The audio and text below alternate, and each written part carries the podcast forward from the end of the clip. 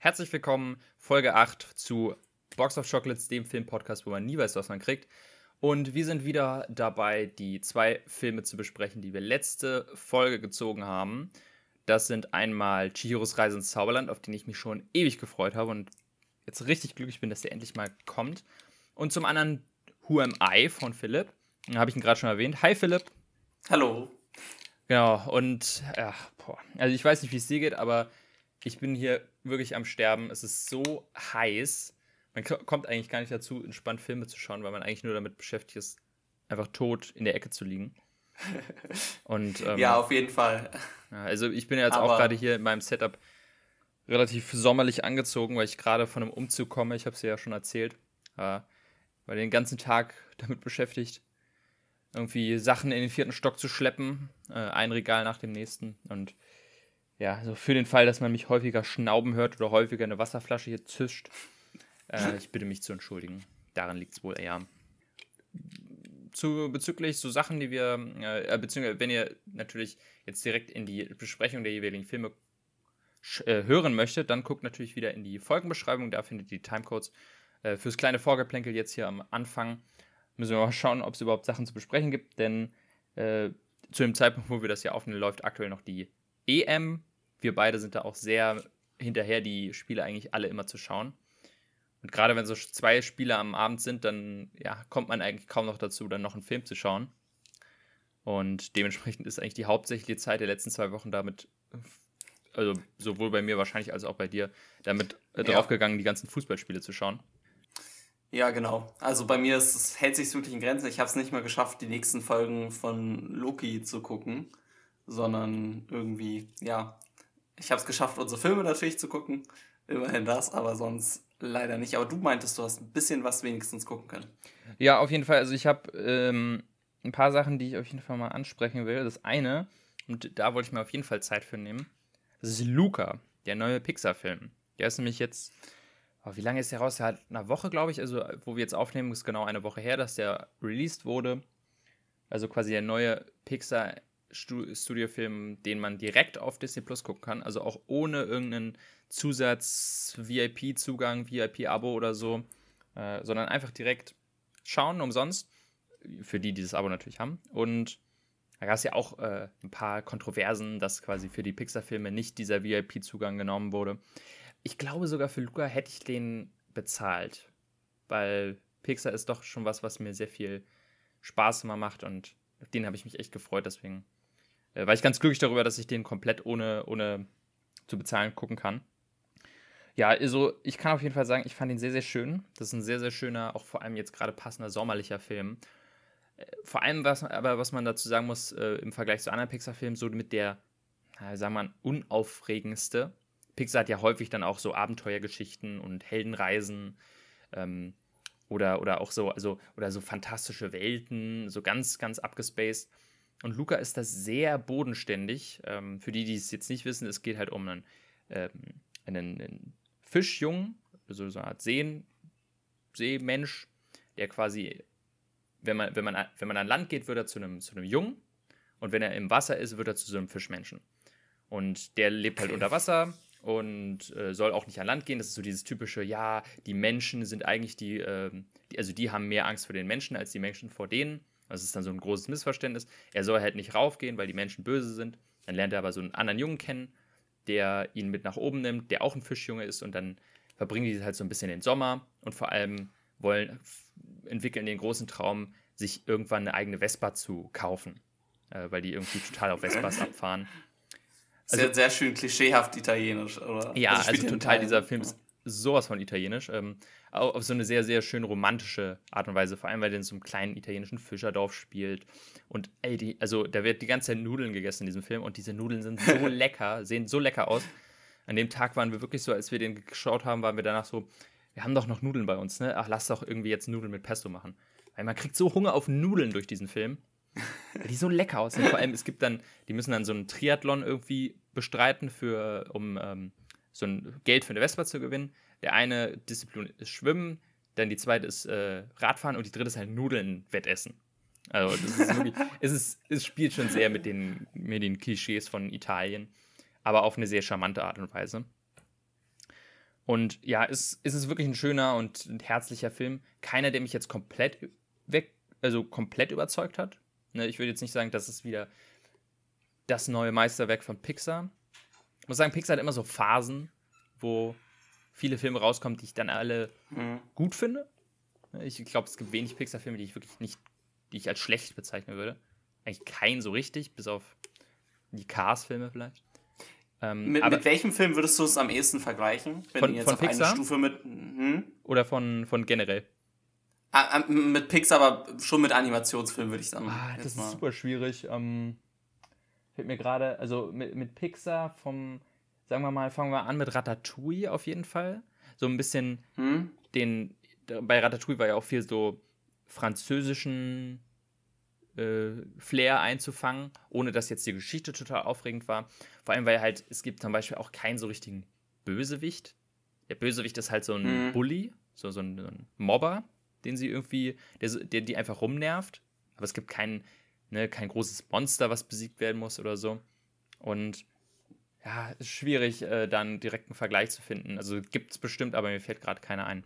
Aber deswegen ist er auch, äh, sondert er sich halt stark von dem normalen was man von Pixar kennt. Jetzt zum Beispiel, jetzt ja, vor kurzem kam Soul raus, was ja eine total ähm, abgespacede Idee ist, eine total ähm, auch ambitionierte Idee, so irgendwie Seelenwelten zu darzustellen in Animationen.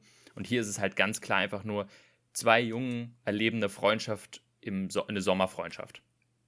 Und, und, äh, und kümmern sich nicht über das, was morgen ist, ungefähr so. Also ist, viel mehr ist der Film auch gar nicht. Und das macht eigentlich dann auch manchmal ganz, also das, das macht ihn auch sehr, sehr charmant und glaube ich auch für die Zeit aktuell sehr, sehr passend. Weil ja auch, mhm. glaube ich, viele quasi ihre, ihre Urlaubspläne nach hinten verschieben mussten und jetzt eigentlich am Strand sitzen oder vielleicht in Italien sitzen würden und es nicht können. Deswegen ist der Film, glaube ich, genau richtig. Aber es ist eben auch kein, das ist nicht das neue Pixar-Meisterwerk. Ich glaube, das letzte, der letzte wirklich großartige Film von Pixar, möchte ich sagen, ist Coco. Den fand ich wirklich, wirklich großartig. Äh, und da, aber da muss ich auch, aber da bin ich auch nicht hundertprozentig sicher. Und davor ist es dann Inside Out. Das war so der letzte wirkliche absolute Meilenstein ja. von Pixar. Der ist ja auch schon wieder sechs also, Jahre her. Und dazwischen, ja, das, das stimmt. Genau, und dazwischen diese ganzen Fortsetzungen, da kam ja ganz viel, die sind alle nicht schlecht, sogar manchmal sehr gut. Aber gerade so diese originalen, getreuen oder diese komplett neuen Geschichten, die finde ich ganz toll bei Pixar. Ja, bin mhm. sehr gespannt, was da jetzt ähm, in Zukunft so von Pixar alles kommt. Ich habe da auch zu dem, äh, für den, äh, zu dem Anlass mal geguckt, was so von Pixar aktuell geplant ist und tatsächlich kommen auch richtig viele Pixar-Serien jetzt. Also die haben ja sonst okay. nie Serien gemacht, aber jetzt gerade für Disney Plus werden da ganz viele Pixar-Serien gemacht. Ich glaube irgendwie eine für Cars, bin ich mir nicht, ich glaube für Cars. Boah, Krass, aber auch so ein Franchise, was sie einfach bitte sterben lassen sollten. Ja, so das, das ist, ja. Leider ja, also die Filme sind wirklich mit die schlechtesten, aber das glaube ich, ja, finanziell ertragreichste von Pixar. Allein durch die Ja, weil da vor allem, ja, viel Merchandise hängt da, glaube ich, dran. Und das ist halt, glaube ich, Cars ist halt das Schlechteste von Pixar, weil es halt normalerweise bei Pixar können auch Erwachsene die Filme genießen, weil immer irgendwie was mehr drin ist als nur ein Kinderfilm. Und das finde ich fehlt halt bei den Cars-Filmen komplett. Ja, das, das stimmt. Das ist auf jeden Fall sehr deutlich, gerade beim zweiten. Also, das ist wirklich der eine Pixar-Film, wo ich sagen würde, ey, das ist einfach kein guter Film mehr. Das ist wirklich so ein klassischer, dummer Kinderfilm. Ähm, mhm. Und wie du schon meintest, also als Erwachsener kann man sich da wenig rausnehmen. Und da, da ist Luca auf jeden Fall äh, was, wo auch viele Erwachsene mehr rausnehmen können. Es wird nämlich auch so ein bisschen angedeutet in dem Film, dass ähm, zwischen, also dass diese Freundschaft zwischen diesen beiden Jungen vielleicht ein bisschen mehr ist als nur eine Freundschaft. Wird mhm. aber nie explizit. Es erinnert aber auch vom Stil her schon sehr, sehr stark an dieses, äh, an, an Call Me By Your Name. Also das ist deutliche Parallelen, die man da sieht. Ähm, also es ist aber nie explizit, dass man es quasi direkt sagen kann. Da wird auch, glaube ich, Pixar ein bisschen kritisiert aktuell, dafür, dass sie sich eben nicht trauen, das dann komplett durchzuziehen, so eine Nummer. Ähm, ja, weiß nicht, was ich Ich finde es aber, also ohne den Film jetzt gesehen zu haben, wie alt sollen die Jungs in dem Film sein? Ähm, ich glaube so zwölf oder so, so zwölf, dreizehn. Ja, Ich finde es dann auch nicht unglaublich dramatisch, dann nicht explizit zu werden. Finde ich auch nicht. Ich finde es okay. Und ich finde, ähm, also ich, ja, ich finde halt diesen, diese, diesen Zwangstempel, den dann manche fordern mit, die müssen sich jetzt hier outen oder es muss jetzt ganz mhm. klar Stellung bezogen werden, finde ich dann auch falsch, weil das dann auch quasi, glaube ich, in so einem Alter auch wahrscheinlich auch gar nicht so leicht zu bestimmen ist, was jetzt genau diese Freundschaft zwischen den beiden ist. Und da kann jeder dann rein interpretieren, was er möchte. Ähm, ja, das, also, das, das ist auch alles ganz gute Überleitung dann zu, zu deinem Film nachher. Hm. Oh ja. Da habe ich auch ein bisschen reingelesen, da gibt es ja auch andere Kontroversen. Hm. Ah. So ein bisschen. Ja, genau, das ist zu Luca. Also auf jeden Fall, ähm, ich weiß nicht, willst du den noch schauen? Ich weiß nicht, seid ihr da bei Pixar so ein bisschen hinterher? Also ich persönlich nicht so. Ähm, meine Freundin ist aber ein großer Disney- und Pixar-Animationsfan. Das heißt, der wird auf jeden Fall geguckt, irgendwie mhm. noch. Aber wie gesagt, die Zeit war jetzt noch nicht so da. Ja.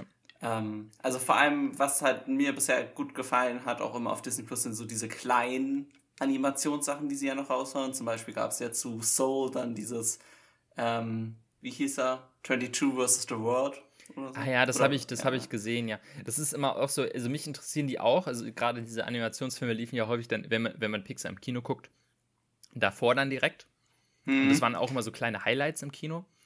Aber und eigentlich aber ist es ja nicht, äh, aber ich finde irgendwie nie die, also die Zeit dafür ist irgendwie Quatsch zu sagen, weil die ja wirklich kurz sind, aber irgendwie bin ich nie in der Stimmung dazu. Aber die sind auch teilweise echt cool. Mhm. Aber zu diesen kleinen Dingern im Kino immer davor, ne? Mhm. Wir hatten das so oft, also die liefen ja, wenn du jetzt zum Beispiel, keine Ahnung, einen anderen Pixar-Film guckt, dann lief vielleicht so ein Short von, wie gesagt, zum Beispiel Soul oder so noch davor. Ja, ja, genau, also gerade von den alten. Oder Cars kamen und, häufig so Shorts. Ja. Monster und wir hatten das so oft, dass Leute dann rauskamen und dachten, wir haben den falschen Film angemacht. Ach so, bei euch im Kino. Oh Gott. Ja, das war also wir hatten das wirklich ziemlich oft und da musste man halt immer erklären, das ist bei Pixar-Filmen so. ja, es war immer ganz witzige Situation. Es würde mich mal ganz kurz interessieren, ihr kriegt die ja, ihr kriegt ja die ähm, Filme ja als DCPs, also als so eine, hm. so eine Media-Packages, also alle digital logischerweise. Aber ist denn quasi, sagen wir mal, dieser Kurzfilm immer in derselben Videodatei vom ja. Film? Also ist das also, quasi logischer, also fängt das so, der Film automatisch mit diesem Denken oder müsst ihr das dann quasi so davor abspielen und dann quasi das nächste abspielen? Nee, also das ist tatsächlich ein komplettes Ding, was wir auch nicht mehr voneinander trennen können. Also wir könnten jetzt nicht, wir könnten natürlich so vorskippen, aber es ist jetzt nicht, als wären das zwei unterschiedliche Dateien. Also die haben das schon zusammengefügt zu einem Batzen so ungefähr und man müsste dann ganz genau erkennen und reingucken, was ist was. Hm. Aber ich denke mal, es ist dann also, auch vertraglich quasi, seid ihr dazu verpflichtet, diese Kurzfilme noch zu zeigen, ne? Boah, ich weiß es gar nicht, aber die Sache ist natürlich, ähm, wenn dadurch ein anderthalb Stunden Film dann eher Richtung zwei Stunden geht, tut es uns jetzt ja auch nicht massiv weh. Jo. Also. Schade nicht. Ist, ähm, und viele, wie, wie du meinst, also viele sind auch Fans davon und mögen das sehr gerne, dass sie davor sind. Ich finde das fand es auch immer sehr süß. Das ist ein ja, also. Ja, ich, vielleicht für manche Kinder wird es ein bisschen zu lang dadurch, weiß ich nicht, aber sonst sehe ich da jetzt keine großen Nachteile. Mhm. Die sind auch, die, also diese, diese Animations-, diese Kurzfilme eignen sich auch perfekt für sowas wie Disney Plus. Ich hatte damals, weil sonst kommst du dir an die so schlecht ran, wenn die nicht auf YouTube oder mhm. so sind.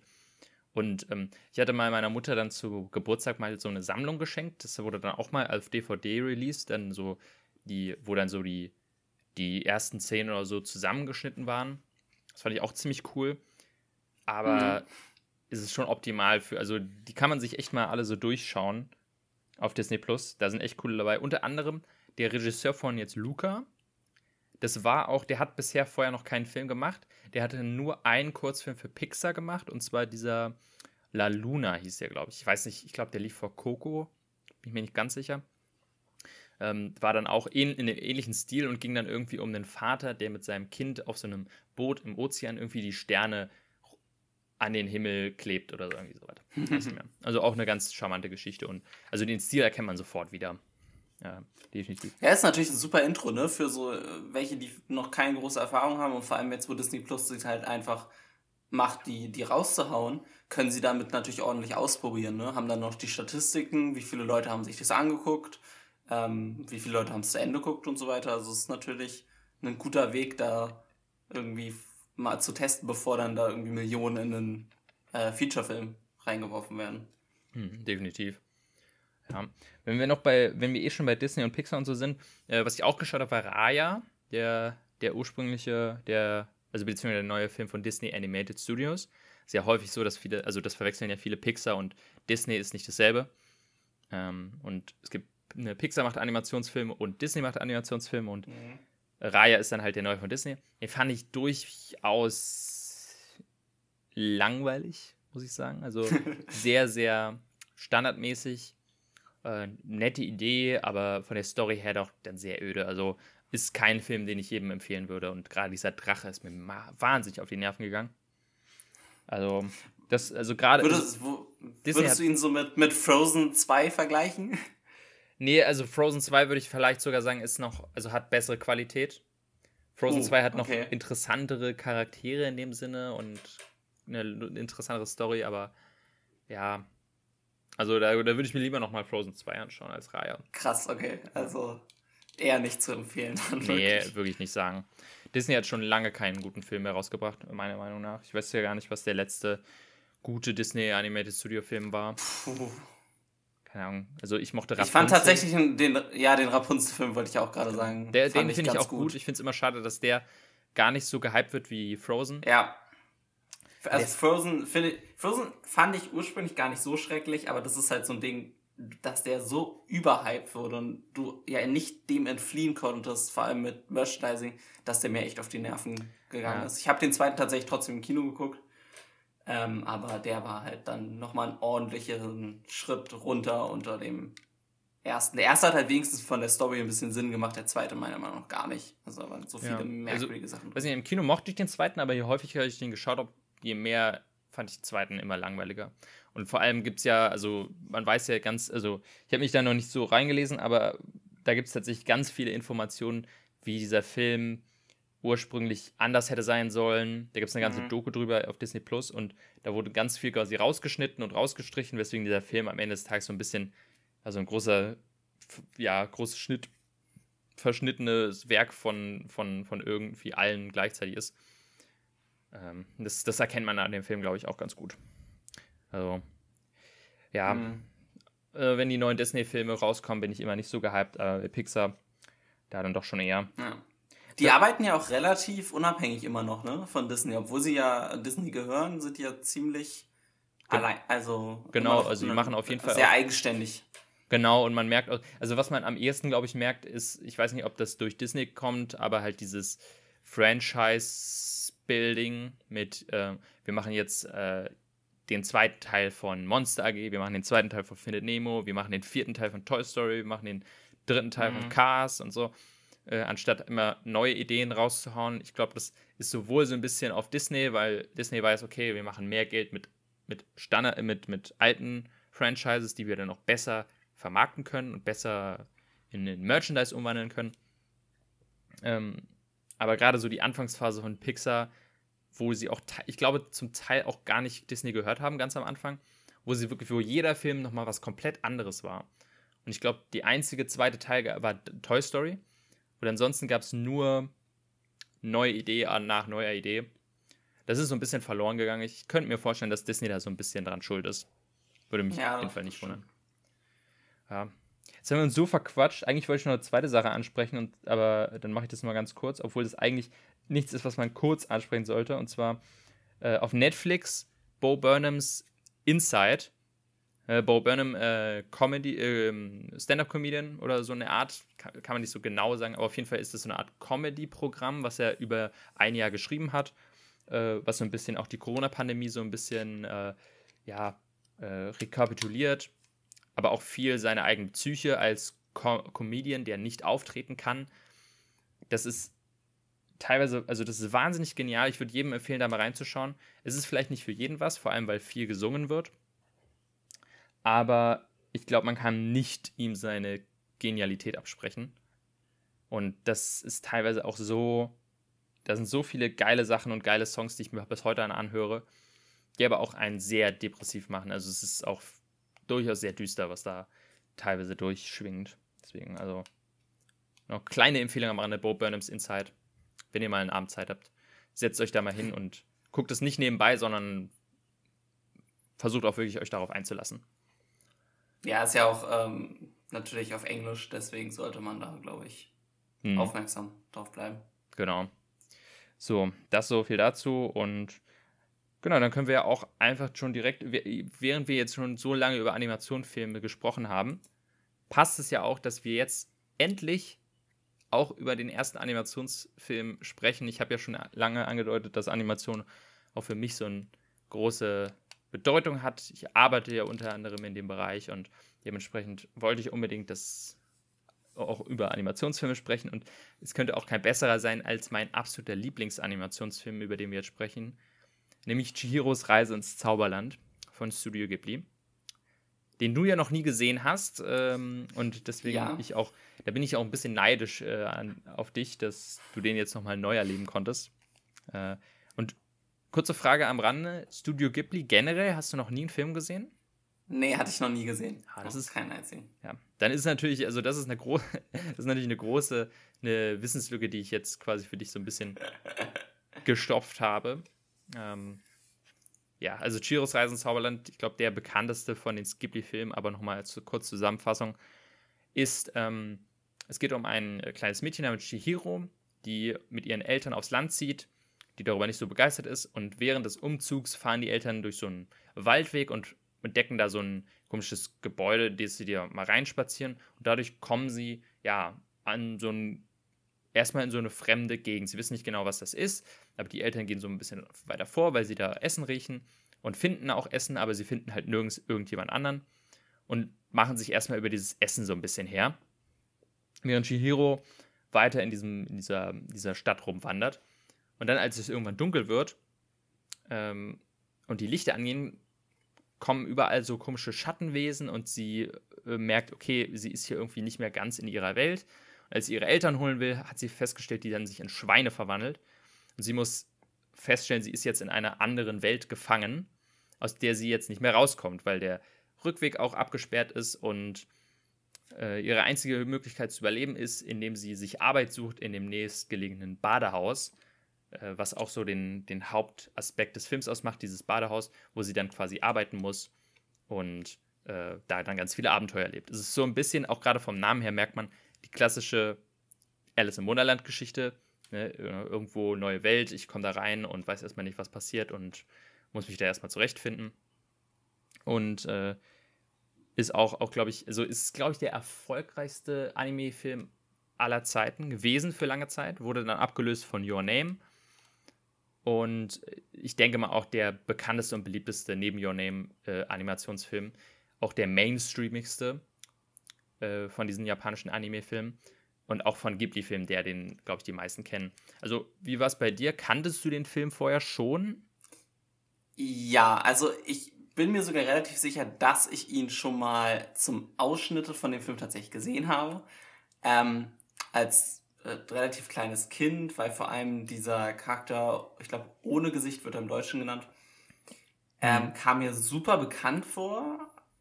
War ich mir jetzt aber nicht so hundertprozentig sicher, ob es wirklich aus dem Film oder äh, ich, zum Beispiel in Avatar kommt was sehr ähnliches vor von der Gestalt. Mhm, ja, aber stimmt. auf jeden Fall kam mir einige Charaktere oder einige Bilder sehr Dings so. Aber ich glaube, das wäre genau so ein Film gewesen, der mir als kleines Kind einfach zu gruselig war und ich umgeschaltet habe, um ehrlich zu sein. Ja, es ist wirklich, ähm, ja, es ist echt beeindruckend, wie verstörend dieser Film ist. Obwohl er eigentlich für, ja, ich glaube, ab 6 freigegeben ist und ich ihn auch als Kind. Ich, ich hatte sogar FSK 0 gesehen, aber ich bin mir jetzt nicht so ja, das kann sogar, Doch, ja, stimmt, der ist FSK 0. Was ich absolut nicht verstehen kann, aber gut. Ich also denke mal, da ist viel. Ich also ich glaube, ich habe ihn schon mal als Kind Ausschnitt gesehen, aber ihn weggeschaltet oder so, weil ähm, ich auch als Kind nicht so gerne gruselige Filme oder so gesehen habe. Wollten. Ja. ja. ich denke mal, die FSK 0 kommt automatisch halt durch dieses, äh, ja, das ist Animation, ähm, wird für Kenner sein. Und ähm, ich muss ja sagen, das ist ja auch einer von den Ghibli-Filmen. Äh, ich habe, glaube ich, alle Ghibli-Filme gesehen, ich, bis auf den neuesten. Ähm, und da gibt es deutlich erwachsenere. Also Chiros Reisen Zauberland ist, glaube ich, der, einer der geeignetsteren für Kinder. Neben sowas wie mein Nachbar Totoro. äh, obwohl er trotzdem halt sehr verstörend ist, aber ich, also wenn du dir Prinzessin Mononoke anguckst, wo dann wirklich so richtig viel Blut spritzt, da, das okay. ist dann nochmal ein andere, anderes Kaliber. Aber ja, ist schon faszinierend. Ich habe den nämlich auch als Kind ganz viel geschaut. Ich glaube, der kam 2004 in die Kinos. Ähm, hm. Wie alt war ich da dann? Sieben? Ja gut, schon ein bisschen älter, aber also der, der Film war auf jeden Fall ganz groß in meiner Kindheit und den verbinde ich auch total halt mit Kindheit und der verfolgt mich halt schon, also der bedeutet einfach mir ganz, ganz viel und äh, ist auch deswegen, ähm, ich glaube, nicht nur für mich einer der besten Filme überhaupt, mein Lieblings-Ghibli-Film und mein Lieblingsanimationsfilm. Jetzt bin ich mal sehr gespannt, wie fandest du ihn denn jetzt so beim allerersten Mal schauen?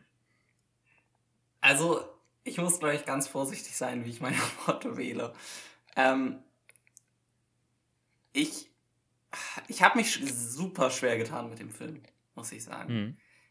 Also für mich lag es, glaube ich, vor allem daran, dass ich das Gefühl hatte, dass die Story sehr verwirrend ähm, und irgendwie nicht so ganz durchgängig sinnschlüssig in einigen Etappen war.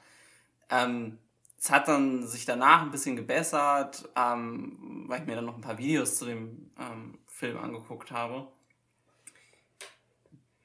das war so ein bisschen schwer für mich und hat mir ein bisschen, ja, weiß ich nicht, den schön fair getan. Sonst von der Animation her ist der halt unbestritten super. Also die Bilder sind wunderschön und was natürlich toll ist, das ist natürlich mal ein ganz anderer Style, weil so, wenn man jetzt die klassischen amerikanischen kennt, Disney und Pixar vor allem, oder auch ähm, jetzt, ich will gar nicht Illumination ansprechen, aber die sind ja eh das mhm. Schrecklichste, sehen halt alle gleich aus, ne? Mhm. Also das ist immer ein sehr gleicher Stil, höchstens im Fernsehen gibt es dann so ein bisschen Unterschied, wenn man jetzt Richtung die South Park oder Simpsons-Serien, die sehen halt wenigstens ein bisschen anders aus. Aber sonst hast du immer irgendwie dieses Gleiche, das Gleiche, das Gleiche. Selbst Pixar, wenn du Wally oder so nimmst, der Stil ist trotzdem ähnlich. Definitiv, ja. Und das macht, macht natürlich äh, Chihiros Reise ganz anders, ne? Also es ist viel mehr, was mir sofort aufgefallen ist, dass auf der Hintergrund eher starr ist und dann die Charaktere sich halt viel mehr bewegen, aber wunderschön gezeichnet und halt, ja, halt ein Zauberland gezeichnet wird. Ja, auf jeden aber Fall. Aber grundsätzlich vom reinen Film habe ich mich tatsächlich sehr schwer getan, muss ich sagen. Also alles gut, du musst, hier, du musst dich jetzt nicht rechtfertigen, auch wenn ich diesen Film liebe. Ähm, wenn er dir nicht gefällt oder wenn du nicht da so gut reinkommen bist. Ich denke mal, vielleicht ist es auch nicht so leicht, ähm, mit mit so einer heutigen Sicht auf so einen Film zu, zu kommen. Ich glaube, äh, was du meintest mit, dass die Welt so ein bisschen verwirrend ist oder so, ich glaube, das, das, dann ist es, glaube ich, da ist immer so ein Vorteil, wenn man als Kind nicht alles so mega hinterfragt. Wenn man den ja. schaut, dann nimmt man viel einfach hin und weiß, okay, ich verstehe hier nicht alles, aber ich bin einfach fasziniert von der Welt. Und ähm, das ist ja auch immer generell schwer mit so einer, mit so einer Fantasy-Welt, was dieser Film ja eigentlich ist. Obwohl es ja tatsächlich, und das finde ich immer ganz spannend an dem Film, ja auch gar nicht, der, der Titel ist immer so ein bisschen irreführend, weil Zauberland ist es eigentlich fast gar nicht, weil der mhm. 90% des Spiel Films spielen in einem großen Gebäude. Und sonst, äh, du hast so ein bisschen den, ähm, diese Stadt davor, wo so ein paar Restaurants sind. Und ganz am Ende des Films ähm, gibt es noch äh, eine andere Stelle, wo du kurz irgendwo in den Wald fährst. Aber ansonsten spielt eigentlich alles in diesem einen Gebäude. Und äh, das ist eigentlich sehr ungewöhnlich für solche, solche Fantasy-Filme, die gerade so eine große Welt aufmachen wollen. Und das finde ich eigentlich, aber gerade das finde ich an dem Film eigentlich ganz geil, dass es eben schafft, einen nicht zu überfordern mit so einer Welt. Jedenfalls nicht in dem Sinne, dass du einfach wirklich das Gefühl hast, okay, es gibt an jeder Ecke, an, hinter jedem Berg gibt es irgendein ein spannendes äh, Dorf oder eine spannende Stadt, die ich erkunden will. Und jetzt, man hat nicht das Gefühl, man hat verpasst die ganze Zeit was, weil man die ganze Zeit in dem Gebäude hockt. Sondern eigentlich das, was, also das Gebäude wird mit am ja, interessantesten auch dargestellt. Also da, da ist so viel, also jedes Mal, wenn die in diesem Gebäude irgendwo rumlaufen und man diese ganze Architektur sieht, das ist so faszinierend und so geil. Ich muss auch als kleine Empfehlung, es gibt äh, Leute, die die komplette Welt von Chihiros Reisen Zauberland in, in Minecraft nachgebaut haben und extrem akkurat und auch ne, ähm, architektonisch irgendwie sinnvoll, dass es logisch ist und es haben sich komplett orientiert an dem Film und das ist so geil, wie man das dann auch nochmal sieht und in diesem Gebäude rumlaufen kann. Kann ich sehr empfehlen. Und ähm, ja, also von, von, von, dem, von der Fantasie einfach, also da, da wirst, du wirst ja eigentlich in diesem Film konstant mit irgendwie neuen, aufregenden Sachen konfrontiert. Die eigentlich, äh, mhm. äh, ja, das eine ist absurder als das nächste. Trotzdem ist alles aber so geerdet, dass du es irgendwie, dass man das nicht das Gefühl hat, man ist mit der, dass, dass man das jetzt nicht mehr ernst nehmen kann. Ich, jedenfalls ging es mir so. Ich weiß nicht, ob, ob du das ähnlich siehst. Ja, auf jeden Fall. Also, das ist auf jeden Fall die Stärke des Films, diese Kreativität, diese Fantasie und so weiter. Ähm, und nur mir halt ging es halt irgendwie manchmal ein bisschen zu sehr zum Lasten der Story. Ähm, und wie du so meintest, das ist halt, weil ich glaube einfach dann zu viel, viel zu viel hinterfrage. So, also, weißt du, ich gehe da rein, dann sehe ich da, dass irgendwie in diesem Dorf, dann wenn es dunkel wird oder hell, eher dunkel wird, also mhm. die Lichter angehen, dann sind da so Geister. Warum sind da jetzt so Geister? Oder warum ist es auf einmal so aufregend, dass sie ein Mensch ist, obwohl da dann am Ende doch ziemlich viele Menschen sind? Und warum. Ja, das, das, sollen tatsächlich alles, warum, also ich glaube, auch wenn die aussehen wie Menschen, sind es gar keine Menschen, das sind irgendwie andere Kreaturen. Ah, okay. Also sie ist tatsächlich der einzige Mensch neben Haku. Beziehungsweise Haku ist auch kein Mensch, der ist ein, Go äh, ein Gott. Ja. Mein, aber ja, klar, das okay. verwirrt einen sehr. Ähm, also auch ja, sehr viel Symbolik, glaube ich. Ja, auf jeden Fall. Also es ist ja sehr auf der Mythologie gestützt und viele dieser Götter sind ja, glaube ich, auch auf echte, also oder ja, in der Mythologie existierende Götter gebaut und das ist halt, finde ich immer cool. Also das, ich mag das, wenn so Filme so echte Sachen mit einbauen und dadurch so ein bisschen, also ich kann mir vorstellen, dass es vor allem für Leute, die dann also wirklich in Japan leben und da dann auch noch mehr verstehen, ist es halt noch krasser, den Film zu erleben. Hm. Ja, also es ist auf jeden Fall extrem viel angelehnt an äh, japanische Folklore. Jetzt glaube ich auch so ein Video auf YouTube, was ich mir so, habe ich dann ein bisschen reingeschaut, wo genau erklärt wird, welcher Geist ist eine Anspielung an welche Sage und was ist das und was soll das sein. Das ist, hm. ähm, das versteht man hier in der westlichen Kultur halt so gut wie gar nicht. Was du auch meintest äh, mit der Story, das, das muss ich tatsächlich auch zugeben, dass die Story nie so richtig das war, was mich bei dem Film so überzeugt hat. Ähm, vor allem äh, muss ich sagen, gerade so die letzte, was ist es, letzte halbe Stunde oder letzten 15 Minuten, wo sie dann mit dem Zug da äh, in dieses, äh, zu dieser anderen Hexe fährt. Das, äh, das, das fast, das, da bin ich dann jedes Mal irgendwie so ein bisschen raus. Das finde ich dann nicht mehr so spannend. Äh, obwohl das ein wichtiger Story Plotpoint ist. Ja. Aber die Story, die, ja, die ist auf jeden Fall nicht wirklich aufregend. Es geht viel mehr um dieses, yeah. okay, ein Mädchen ist irgendwo in, einem, in einer neuen Welt gefangen und mhm. das ist das auch Unspannende an dem Film. Und gerade halt, wenn man versucht, das zu hinterfragen, äh, stellen einem sich ganz, ganz viele Fragen, die diese Welt einfach offen lässt. Das ist, glaube ich, ich habe mir ein Video angeschaut zum, im Vergleich, ich glaube, äh, Herr der Ringe im Vergleich zu äh, Chihiro oder auch Hayao Miyazaki generell, dem Regisseur. Mhm ähm, und den Unterschied zwischen äh, Soft World Building und Hard World Building, wo dann quasi bei Herr der Ringe wirklich alles ins Detail erklärt wird. Da wird quasi eine komplette Mythologie aufgemacht und du kannst genau äh, irgendwie die, die Thronfolgerliste abgehen und weißt genau Bescheid und weißt zu jeder Kreatur genau, was das ist und kannst dir da ganz viele Sachen hinterher äh, und es wird alles quasi ins kleinste Detail erklärt. Und beim Software-Building ist es eher so quasi, du wirst in eine Welt geworfen und es wird ganz viel offen gelassen, was man dann quasi sich selber so ein bisschen erschließen kann.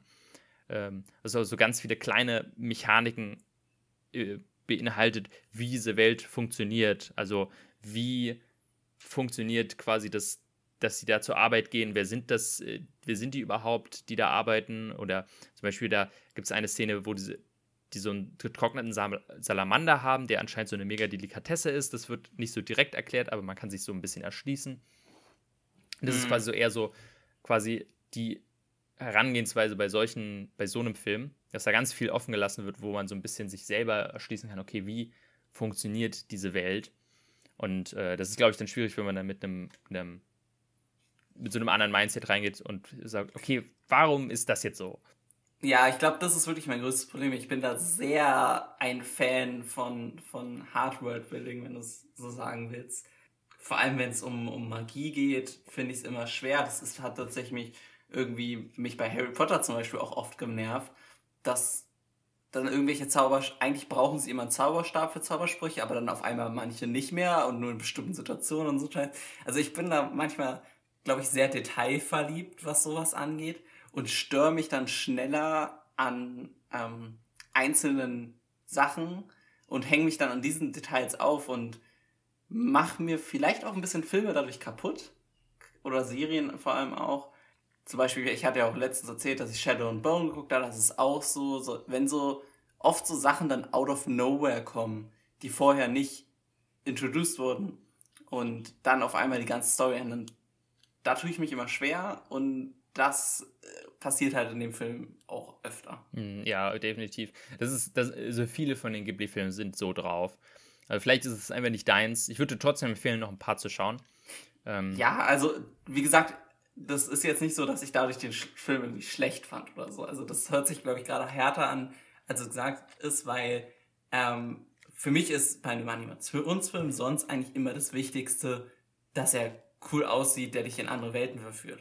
Weil es gibt wenige Animationsfilme, die jetzt die komplizierteste Story haben, einfach auch aus dem Grund, weil es ja meistens auf Kinder fokussiert ist. Also selbst so ein Film wie Wally oder so, den ich super liebe, die Story ist jetzt nicht die, die krasseste aller Zeiten. Hm, ähm, ja, klar. Hm. Also es ist eher schon so, dass ich mich dann trotzdem auch an einem Film, also einen Film gut finden kann und Spaß dran haben kann, wenn der dann schön animiert ist und toll aussieht und so weiter. Genau, das ist ja auch, also ich finde halt, deswegen mag ich Animation auch so unglaublich gerne, weil es gibt so viele Sachen, die du eben mit, also eigentlich ist mit Animation, was du zeigst, ja dir keine Grenze gesetzt. Außer vielleicht dein Budget. Aber selbst das, wenn du einen interessanten Animationsstil wählst, kannst du irgendwie auch alles abstrakter darstellen. Ja. Und das finde ich auch so toll und deswegen ist mir auch häufig Story in einem Animationsfilm eher unwichtig, wenn ich einfach den Stil cool und interessant finde. Ja, und, und wenn, also, wenn jetzt zum Beispiel sowas wie ein Raya um die Ecke kommt, der wie der 0815 Disney-Film aussieht, mhm. dann würde ich schon sagen, okay, dann hätte ich wenigstens eine coole Story oder coole Charaktere. Aber wenn jetzt ein Film um die Ecke kommt, der halt ganz, einen ganz eigenen Stil hat, wo du wirklich nur ein Bild aus dem Film sehen musst und weißt, okay, das ist der Film, weil kein anderer Film sieht so ja. aus, dann reicht mir das teilweise schon, um den Film mir anzuschauen und den zu mögen, weil ich denke, ey, allein für die Bilder gucke ich mir das gerne an. Und ähm, deswegen, und äh, ja. die Ghibli-Filme sind ja auch quasi, haben so einen ganz eigenen einen Stil, der auch quasi im Anime-Bereich quasi auch ähm, manchmal ein bisschen kopiert wird, versucht, aber so von vielen so ein bisschen als Nonplusultra gesehen wird, aber er ist als wahnsinnig, ähm, wahnsinnig wiedererkennbar. Uh, die ganzen Ghibli-Filme, also den, den Stil erkennt man dann sehr, sehr schnell wieder. Mhm. Und das macht auch diese Filme auch so, so, so schön zum Schauen. Ähm. Ja, aber also für mich ist vor allem auch cool gewesen, dass er ist ja ein ne, japanischer Film, dass er eben halt aber nicht diesen klassischen Anime-Style hat. Weil den kann ich tatsächlich nicht ganz so ab mit diesen übermäßig krassen Emotionen und so diese. Ja, auch so riesige ja, also, Augen, ne? Und, und ja, bunte Haare. Genau. Ja, genau. Also da, also es kam glaubwürdiger rüber, dass die Menschen tatsächliche Menschen sind und nicht irgendwie Karikaturen von einem Mensch. Ja, tatsächlich. Also das, das ist auch, glaube ich, der Grund, warum diese Ghibli-Filme auch so gut in den westlichen Regionen funktioniert haben. Ich würde auch, ne, ich, ich denke mal, für viele geht es so, dass sie mit Ghibli auch als Kind, so wie ich, in so diese Anime-Welt äh, introduced wurden. Oder vielleicht auch zum Beispiel meine Mutter, die mit Animes gar nichts zu tun hat, guckt wahnsinnig gerne die Ghibli-Filme und mein Nachbar Totoro ist äh, ihr Lieblingsfilm überhaupt. Also ich denke, das, das, das sorgt halt dafür, dass viele eben, die mit Anime gar nichts anfangen können, die das als Japano-Quatsch ab, ähm, abhaken, mhm. dann bei diesen Filmen sagen, na, die gehen aber schon, weil die wirklich so echt aussehen. Und äh, was auch ein guter Aspekt davon ist, ist, äh, wie die animiert sind, weil Ghibli schafft es und vor allem Hayao Miyazaki schafft es durch so ganz kleine Details, wie sich Menschen verhalten, ähm, das noch viel echter wirken zu lassen. Es gibt zum Beispiel eine Szene, jetzt als Beispiel, wo Chihiro ähm, irgendwo muss sie ihre Schuhe ausziehen und dann zieht sie sich die Schuhe wieder an und klopft die nochmal quasi so fest. Ähm, ich kann es gerade schwer, aber die klopft dann nochmal mit dem Hacken so auf, die, auf den Boden, damit der Fu Schu Fuß, Schu Fuß sich, der Schuh sich festzieht was quasi so eine ganz kleine Animation ist, die das alles aber nochmal glaubwürdiger macht. Oder es gibt eine mhm. Szene, wo sie irgendwo sich den Kopf kurz stößt und dann sich kurz den Kopf reibt was eigentlich nicht wichtig ist für die Szene und deswegen jeder Anima Animator wird das weglassen. Aber es sorgt eben für eine wahnsinnig größere Authentizität.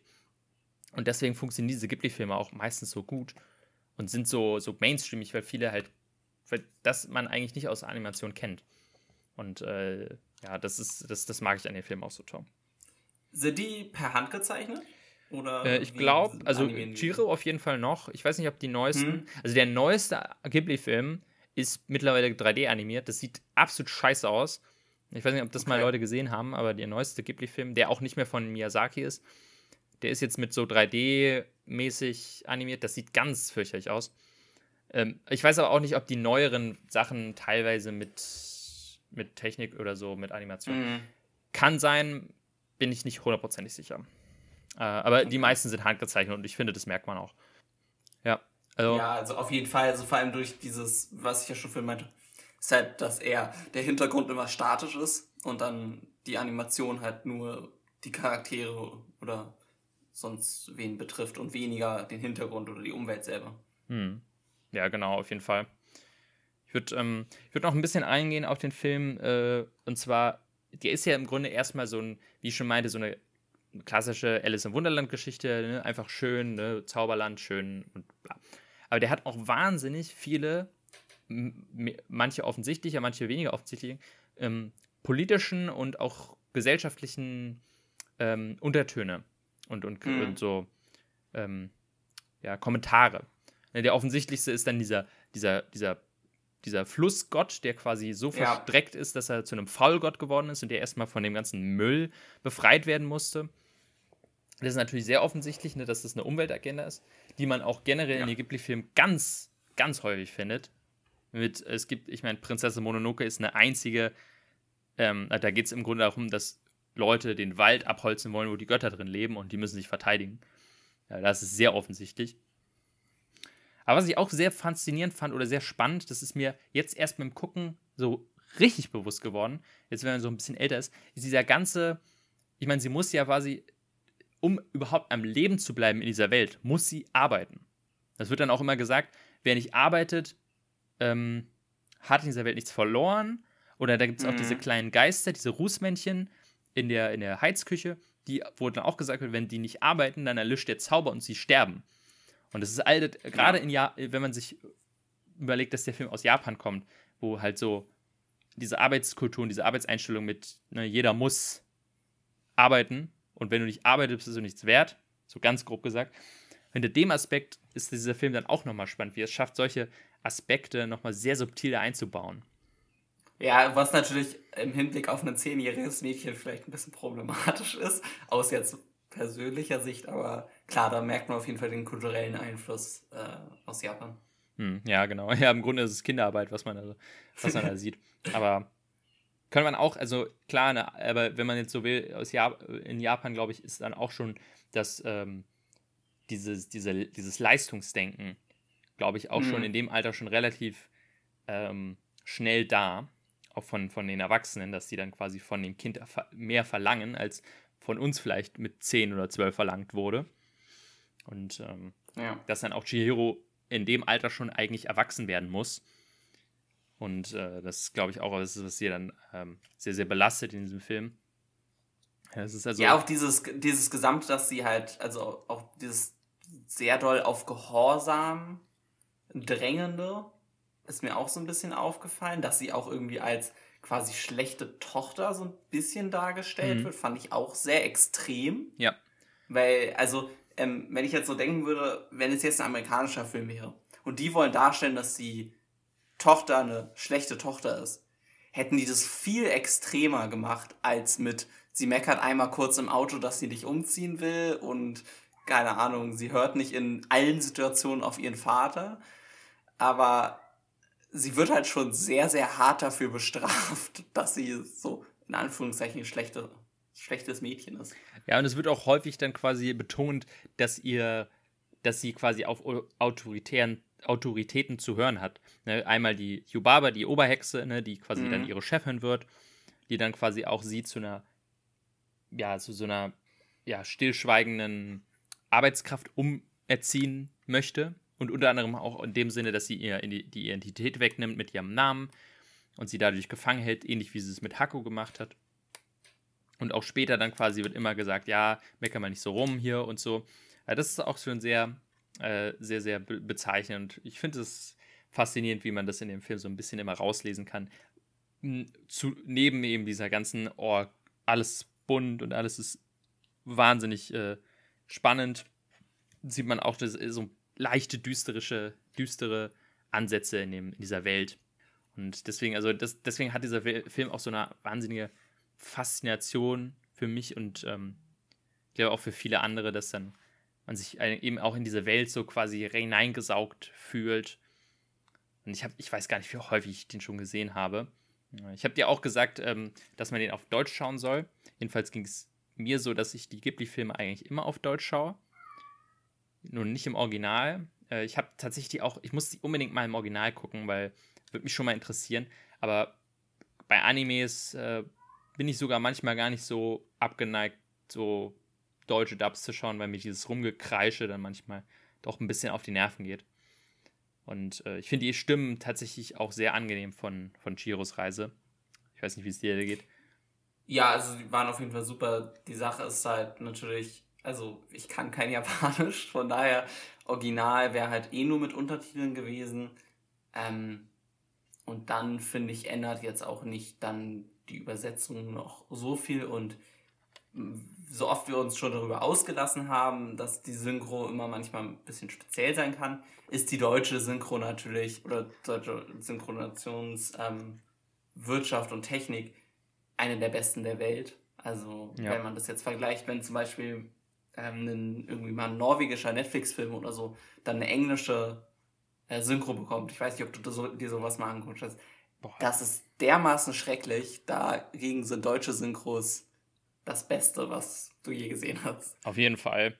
Und was, was ja ganz lustig ist, das habe ich jetzt auch erst realisiert, als ich mir so ein bisschen Behind-the-Scenes-Material angeschaut habe. Und zwar, weißt du, hast du zufällig erkannt, wer Yubaba spricht, also diese Hexe, diese Böse?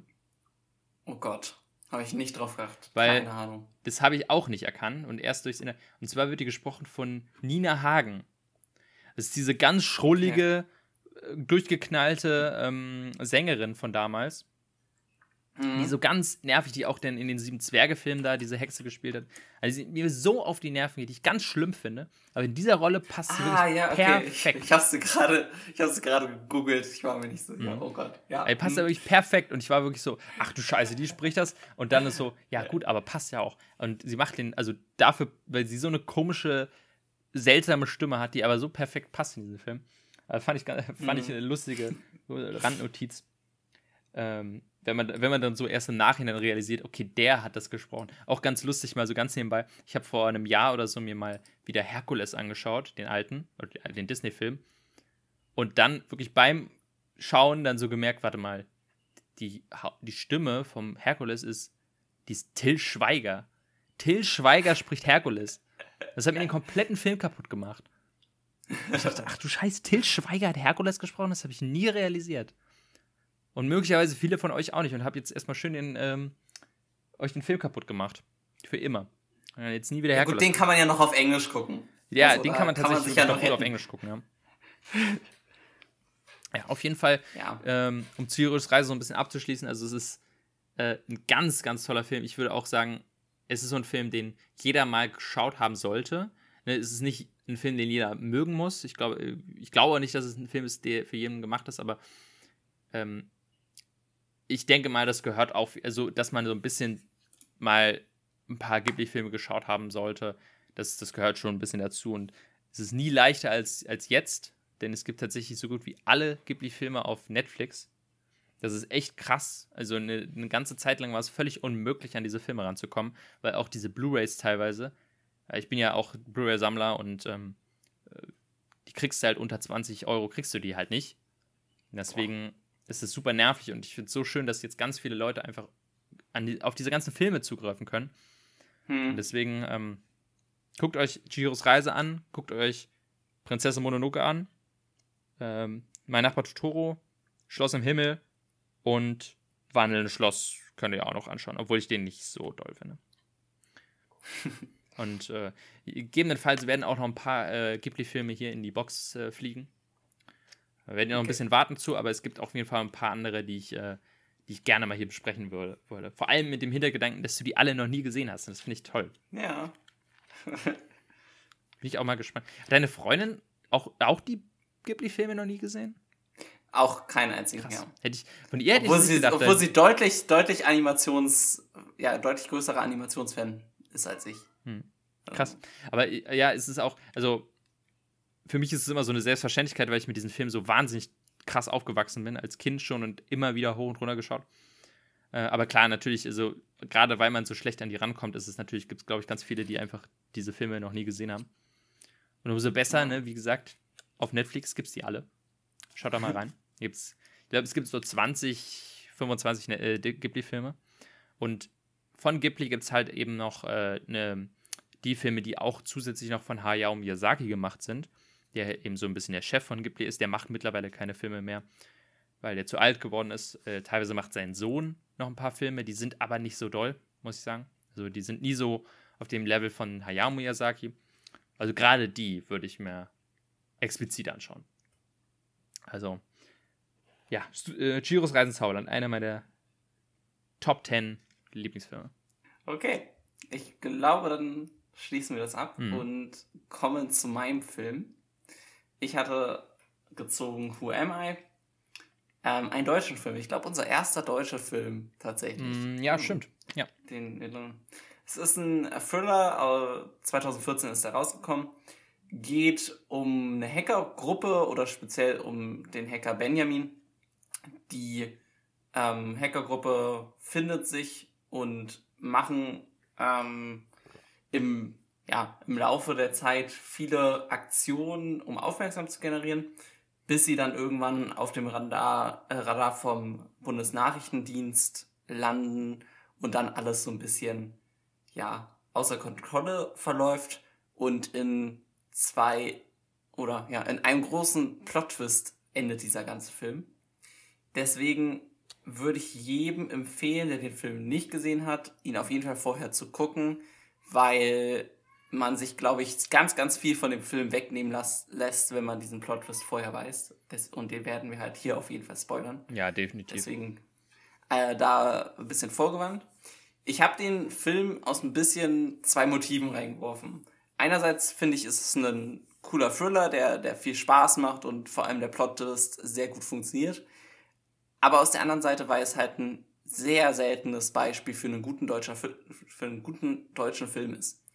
Und das war so ein bisschen die andere Motivation, dass wir da so ein bisschen drüber reden, ähm, dass es so schade ist, dass es leider eine Ausnahme ist. Ähm, aber grundsätzlich erstmal zum Film. Wie hat der dir denn gefallen? Ja, jetzt äh, machen wir hier mal ähm, getauschte Rollen, weil jetzt muss ich mir so ein bisschen die Worte im Mund zurechtlegen. Weil, also, ich habe den ja schon, ich habe ihn schon vor mir, schon mal gesehen. Und ähm, als ich den das erste Mal gesehen habe, fand ich den echt nicht so geil. Also ich mochte den irgendwie nicht. Ich, ich habe ganz viel davon gehört und der soll ja so toll sein und so. Und dann habe ich den gesehen und war so, ja, wow, weiß jetzt nicht, jetzt nicht so beeindruckt von.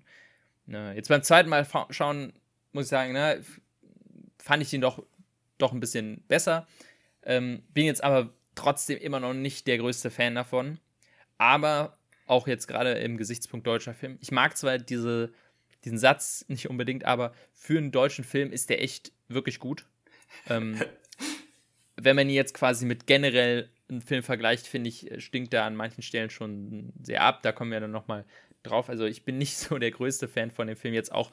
Es hat nicht viel daran geändert, den jetzt nochmal zu schauen. Ähm, aber ich, ich, ich lasse jedem den Film, der sagt, hey, endlich mal ein Film, ein deutscher Film, der auch vor allem sich mal was traut, was anderes zu machen. Und das ist, ja, glaube ich, das, also, wofür dieser Film auf jeden Fall steht. Er ist einfach was anderes, was man vom deutschen Film so nicht kennt. Genau, also vor allem finde ich, was mir so dieses Große gibt, warum der sich so absetzt jetzt von anderen Filmen, äh, von anderen deutschen Filmen, vor allem, dass er halt irgendwie sein Publikum halbwegs intelligent einschätzt. Ähm, ich habe immer das Gefühl, dass deutsche Filme jeden Plotpoint, jeden Witz, alles irgendwie bis ins Detail erklären müssen. Und hier wird wenigstens mal so ein bisschen von einem erwartet, selber mitzudenken. Ähm, es ist jetzt irgendwie nicht ein Film, keine Ahnung, wie Tenet oder so, wo du dann ewig drüber nachdenken musst. Aber er macht halt wenigstens mal was mit der Story, der nicht irgendwie ja, wo du nicht halb einschlafen kannst in der Mitte des Films und trotzdem am Ende rausgehen kannst und alles verstanden hast. Ähm, grundsätzlich, der Cast ist natürlich typisch deutsch. Ne? Also wir haben Elias Elbarik drin, weil sonst würde ja niemand ins Kino mhm. gehen. Ähm, dann ist noch dieser Typ, der in, den Techniktypen in der Saturn-Werbung gespielt Ja, hier, was der heißt An Antoine Mono Junior. Ähm, ja. Habe ich auch mir nur gemerkt, weil, also genau, das ist Technik aus Saturn. Nee, Mediamarkt ja. ist es, oder? Oder nee, doch, Saturn, ja. Genau, aber ich, ja, der, der ist auf jeden Fall, in ein paar anderen Filmen habe ich ihn auch schon mal gesehen, aber irgendwie ist mir der Name im Gedächtnis geblieben. Ja, und die Hauptrolle spielt Tom Schilling. Ja. Ähm, ich muss aber auch zum Cast noch mal kurz sagen, ich, äh, es ist zwar ein typisch deutscher Cast, aber es ist auf jeden Fall schon mal kein, keine von diesen Nasen dabei, die mir voll auf den Sack gehen. Ne, klar, Elias ja. Mbarek ist einer von diesen, diesen, diesen Mainstream-deutschen Schauspielern, aber ist es von denen noch der, den ich am meisten ertragen kann. Von dem ich auch weiß, also ich weiß, dass der durchaus mehr Anspruch hat, als er. Also er ist so ein bisschen, glaube ich, in seiner Rolle gefangen die, dass er jetzt immer diese blöden deutschen Komödien spielen muss. Hm. Ich kenne aber aus ein paar Interviews von ihm, habe ich rausgehört, dass er wirklich doch schon einen höheren Anspruch an Schauspiel und Film hat. Und eigentlich, glaube ich, wenn er sich aussuchen könnte, viel, viel mehr von diesen Who Am I Sachen oder hier der Fall Colini kam ja letztens raus mit ihm. Ich glaube, sowas will er viel lieber spielen als Date Night oder wie die, dieses ja. Zeug heißt. Ähm, deswegen tut er mir immer leid. Und deswegen kann ich den auch, weil ich den auch als guten Schauspieler sehe, eher ertragen als einen Matthias Schweighöfer oder einen Till Schweiger oder einen, wie hieß denn der andere, dieser andere Typ aus ähm, 100 Dinge zusammen mit Schweighöfer. Oh Gott. Ich, Keine Ahnung. Ja, auf jeden Fall, die so, das sind so diese drei, die mir ganz. Ne, und Tom Schilling mag ich richtig gerne. Das ist ein ganz toller Schauspieler, muss ich sagen. Ja, also er ist auf jeden Fall auch der beste Teil des Films. Ähm, wer mir gar nicht gefallen hat, muss ich sagen, ist äh, seine Love Interest ähm, Marie, die mhm. wird von Hannah Herzsprung gespielt. Das ist meiner Meinung nach auch der schwächste Teil des Films insgesamt. Die komplette Love Story fällt für mich komplett flach. Also irgendwie. Für mich auch total. Ist die, ist, ist die Schulliebe okay? Ja, aber es gibt am Ende keine Motivation so richtig von ihr. Ich meine, sie hat kaum was mitbekommen und auf einmal rennt sie mit ihm weg in ja, ein anderes das ist Land. Vollkommen Quatsch. Also es macht vor allem es gibt ja einen Twist in dem Twist am Ende. Und wenn man den mhm. ersten Twist nimmt, dann macht ihre Reaktion ja total Sinn. Oder ja. Äh, das, was man von ihr gesehen hat, weil, weil okay, jetzt, ne, jetzt spätestens ist der Spoiler, weil ja im ersten Twist angedeutet wird, dass das alles nur im Kopf von, von Tom Schilling war, dass sie sich alles ausgedacht hat und natürlich sie natürlich dann total ihn angehimmelt ne, ne, hat. Be beziehungsweise nicht alles ausgedacht hat, aber er alles alleine gemacht hat. Genau. Also dieses Hacker-Team besteht halt aus vier Personen und es wird so angedeutet, dass er halt, also der erste Twist ist, das versucht er zumindest so rüberzubringen, dass alle diese vier Personen ähm, nur der Benjamin Engel sind. Ja, also, also der klassische Fight Club-Twist im Grunde. Mhm. Äh, also es ist deutliche Parallelen zu Fight Club in diesem Film zu erkennen. Mhm. Und da ist ja quasi die, also sie wird ja dann nochmal angefragt, ähm, hier, ähm, im, nach dem ersten Twist und dann wird so, dann sagt so, hä, nee, hier Benjamin, den habe ich doch ewig nicht mehr gesehen. Ja, der war immer schon mhm. ganz komisch.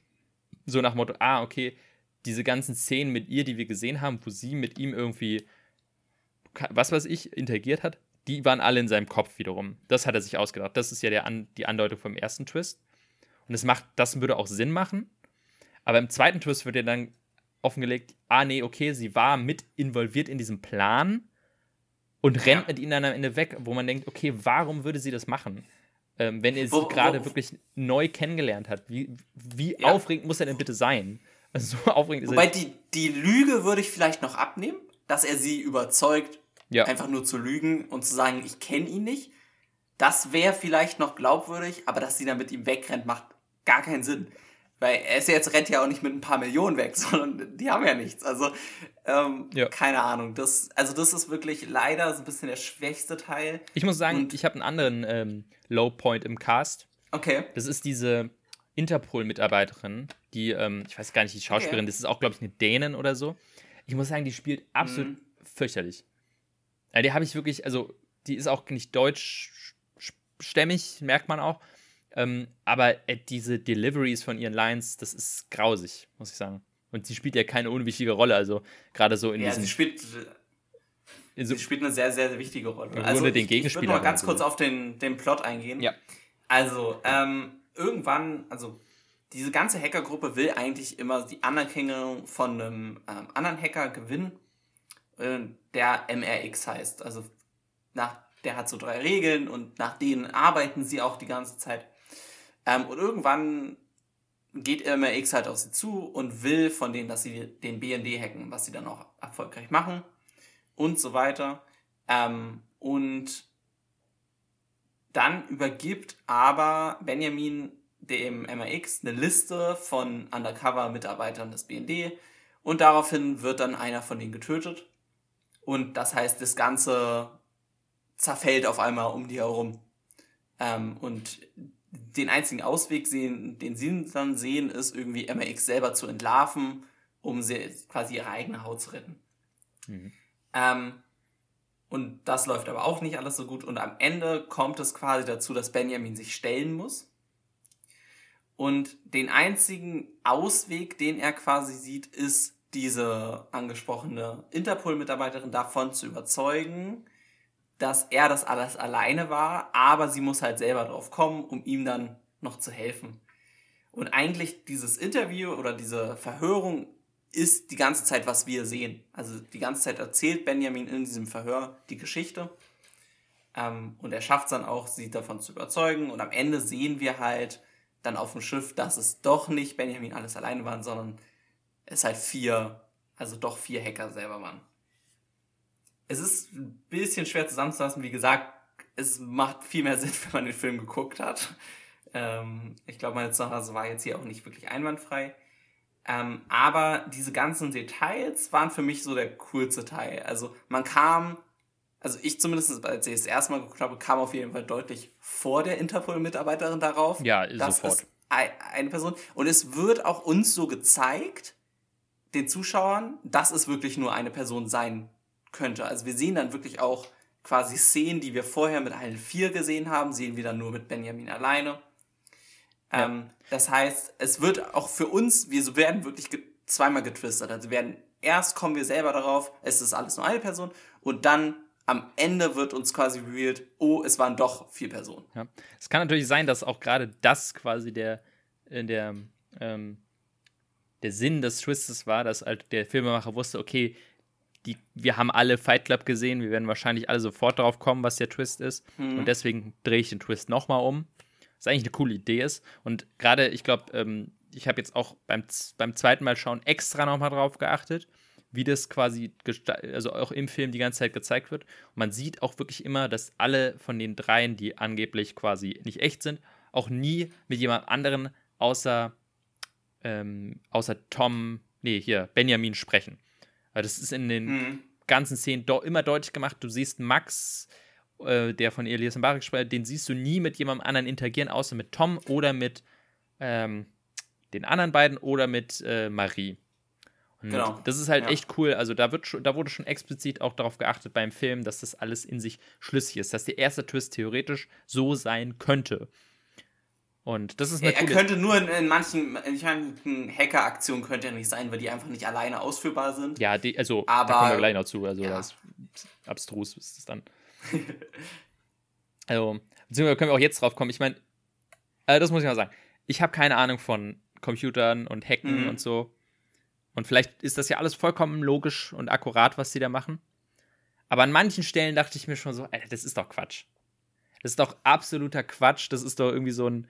Das ist auf so einem Level von Watch Dogs hacken, so, oh, ich, ich hack mich jetzt in das Auto da rein und dann kann ich das fernsteuern. Mhm. Also, also spätestens, wo sie in den BND einfach reinlaufen und dann irgendwie kurz ja. die Kameras hacken und ihre Aufnahmen löschen und dann da im BND irgendwelche Sachen stehen, wo ich denke, ja, im BND. Gerade im BND kannst du einfach mal so reinlaufen, ist kein Wachmann, ist kein irgendwas, kannst einfach mal schnell. so, der einzige Wachmann macht seine Runden natürlich gerade in dem Moment. Ja. Also, also da, da vier, ist vier das, Leute das mit Clownsmasken irgendwie in den BND reinlaufen. Ja. Ja. Ähm. Das, das Hacken ist sehr ähm, plotdienlich gemacht. Hm. Trotzdem finde ich ganz gut, es wird nicht immer so getan, als könnte einer von zu Hause alles hacken, sondern sie müssen halt tatsächlich wenigstens in die Anstalten rein. Das finde ich schon mal, das macht halt auch ein bisschen mehr Sinn und macht es ein bisschen, kann halt zu Spannung führen. Also das fand ich Ich habe auch keine Ahnung von äh, Hacken und so und so weiter. Ähm, was ich aber gelesen habe, ist so ein bisschen, dass wenigstens die Begrifflichkeiten und so weiter relativ korrekt sind. Also, dass es da wenigstens nicht ganz so Haare, Haare raufend, Haare schraubend ja. ist. Also, da gibt's, also es sind auch auf jeden Fall ein paar coole Ideen, ähm, wie, wie dieses ja durchaus etwas komplexere Thema Hacking und, und Internet dargestellt wird. Gerade halt mit dem Darknet oder Dark, ja doch Darknet, mhm. ähm, was halt ein, so ähm, gezeigt wird wie so eine, so eine U-Bahn, wo dann alle mit so Masken rumlaufen. Bisschen cringy ist es schon, aber ich finde es eine coole Idee, diesen Aspekt des Internets ja. Leuten, die halt auch gar keine Ahnung davon haben, so ein bisschen klar zu machen, dass da ganz viele Leute sind, die sind aber alle anonym, reden aber miteinander. Also ist schon eine, äh, ja, also das fand ich auch eine coole Idee, weil es auch so ein bisschen, da muss man ja wieder von dem geringsten Nenner so ein bisschen ausgehen, was ja leider bei deutschen Filmen halt immer gemacht wird. Ähm, weil, wenn ich mir jetzt vorstelle, wenn, wenn mein, meine Mutter oder so den Film angucken soll, die hat noch nie was vom Darknet gehört. Und da ist natürlich dann so eine Darstellung, die irgendwie das dann in, in den physischen Raum überträgt, ganz cool, um es wenigstens zu verstehen. Ja, ich glaube, das ist, das könnte so ein Punkt sein, der mich so ein bisschen an dem Film stört. Er wirkt eben auch so ein bisschen wie so ein, so eine zurechtgekaute Version von eigentlich einer viel cooleren Geschichte, damit sie eben für deutsches Publikum wenigstens ansatzweise funktioniert. Weil ja. ich glaube, das deutsche Publikum, das ist wirklich. Ich könnte mir gut vorstellen, dass dieser Film im Ursprung ein bisschen komplexer war und dann da irgendwelche Produzenten saßen und sagen: Nee, sorry, aber das müssen wir nochmal ganz klar und deutlich für die Deutschen machen. Also sonst gehen die da sofort raus aus dem Film. Also es wirkt alles immer so ein bisschen wie so ein sehr überambitionierter Tatort. Um, also es soll jetzt nicht böse klingen, aber so ungefähr, so ein bisschen so ein Vibe hatte das. Ja. Ähm, also ich, ich, also ich glaube, deswegen, ich, ich finde den Film trotzdem gut, aber ich glaube so, wenn, wenn man jetzt sagt, okay, wir machen den Film, würde jetzt in Amerika produziert werden, der wäre, glaube ich, deutlich, der würde sich dann viel mehr trauen, wie du ja auch schon meintest, und viel ja. offener und, und, und abgespaceter dann sein und dem Zuschauer auch noch mehr zutrauen, als in dem Film jetzt so gemacht würde. Ja, wobei ich da natürlich auch immer sagen muss, da muss ich immer so deutsche Filme dann doch ein bisschen in Schutz nehmen, weil so deutscher Film, in, an wie viele theoretische Kunden hast du? Vielleicht 100 Millionen, wenn du Österreich, Schweiz noch ein bisschen mit reinnimmst. Natürlich so ein amerikanischer Film hat die halbe Welt so vor sich, ne?